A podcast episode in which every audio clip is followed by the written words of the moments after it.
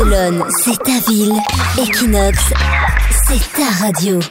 Les news de Barcelone sur Equinox Radio avec toi Lauriane, on parle bilinguisme. Et oui, les personnes bilingues ont-elles une double personnalité? C'est en tout cas ce que révèle l'étude de Nairan Ramirez Esparza, donc une professeure en psychologie, une, en psychologie pardon, à l'université du Connecticut, une étude qui est menée depuis 10 ans maintenant, et selon laquelle les personnes bilingues disposeraient de plusieurs personnalités, qui changeraient donc en fonction de la langue qu'elles parlent. Par exemple, en espagnol, les participants avaient eu tendance à évoquer leur relation avec leur famille, leurs Ah ouais. proches, et ouais, euh, ou leur passe-temps, alors qu'en anglais, ils parlaient plutôt de leurs objectifs professionnels ou scolaires et de leurs activités quotidiennes. Donc apprendre à parler une nouvelle langue étrangère, c'est pas seulement une question de conjugaison et de vocabulaire, mais c'est une occasion de découvrir quelle est votre double personnalité. Et puis moi je pense qu'au-delà de ça, ça change ta personnalité quand tu parles en espagnol parce que t'as pas du tout la même façon de parler qu'en français. Si tu utilises beaucoup l'argot en français par exemple, Oui. tu vas pas l'utiliser en espagnol. Et quelqu'un qui va parler un petit peu, euh, un petit peu mal, qui va utiliser des gros mots en français, s'il les connaît pas en espagnol, il va pas les dire. Donc ça peut changer en tout cas l'image Ouais. que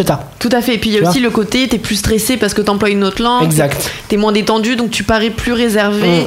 Mm, mm. Il y a d'autres d'autres facteurs qui. Donc je pense qu'un espagnol ne te perçoit pas toi par exemple Lauriane comme un français peut te percevoir. Ouais. Ah, ce, mais qui c'est peut, sûr, ce mais- qui peut aussi accentuer ce phénomène que tu nous racontes de double personnalité. Oui, totalement. Bon bah voilà, bah c'est euh, les joies de l'expatriation et même si on n'est pas loin de la France, non, mais même si on dit Barcelone, on n'est pas loin de la France, bah t'as quand même la langue, t'as quand même la culture, des trucs qui changent forcément. Mm.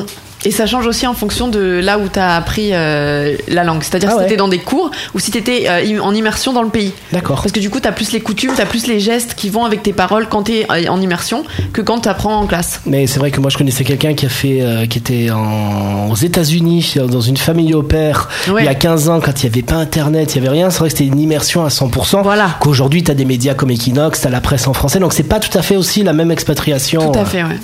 Voilà, on a fait le point. On peut le dire. Barcelone, c'est ta ville. Equinox, c'est ta radio.